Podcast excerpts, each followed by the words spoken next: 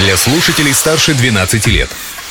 Колесо истории на «Спутник FM. Всем большой солнечный привет! Сегодня 7 сентября. Меня зовут Юлия Санвердина, и сейчас мы с вами отправимся в прошлое этой даты и узнаем, что интересного произошло 7 сентября в разные годы. События дня. 7 сентября 1947 года Москве исполнилось 800 лет. И в честь этого события в столице были одновременно заложены семь сталинских высоток. Это три жилых дома, здание Министерства иностранных дел, главный корпус МГУ и две гостиницы – Ленинградская и Украина. Еще одна высотка, восьмая, самая большая, должна была находиться на месте нынешнего парка Зарядье. Но, как вы знаете, она так и не была возведена из-за смерти Сталина.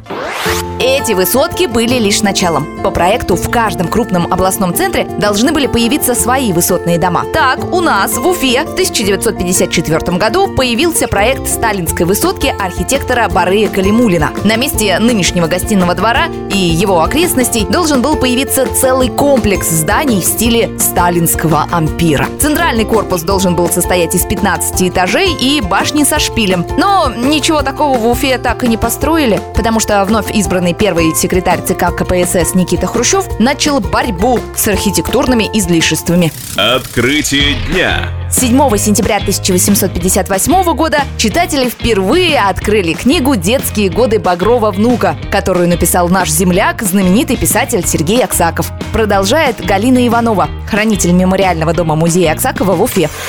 Книга «Детские годы Багрова внука» сразу же после выхода стала одной из популярных и известных книг в России того времени. В 1983 году в Англии эта книга была названа бестселлером. Книга описывает подробно жизнь Уфы конца 18-го, начала 19 века. Описан быт, вещи, описана одежда, описаны блюда, и даже есть рецепты блюд, э, которые были популярны в то время.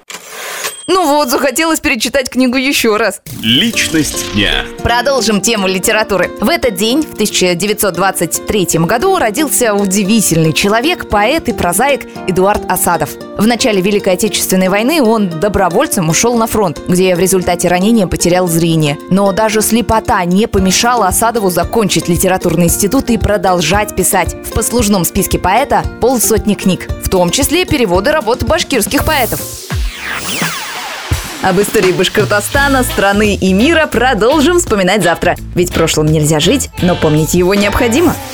Колесо истории на «Спутник FM.